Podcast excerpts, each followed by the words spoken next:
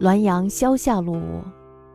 关帝祠中皆塑周将军，其名则不见于史传。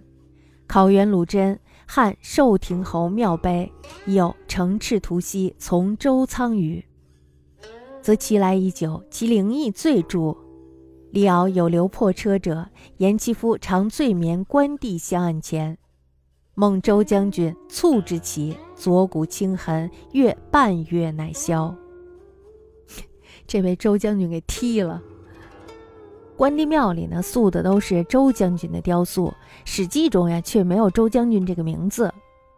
据考证呢，元代鲁真的汉寿亭侯庙碑的碑文里已经有“乘赤图兮从周仓”一语，可见呢，周仓的传说是由来已久的。那么周仓将军呢，也是最灵验的。据说呢，村里有一个叫刘破车的老妇人。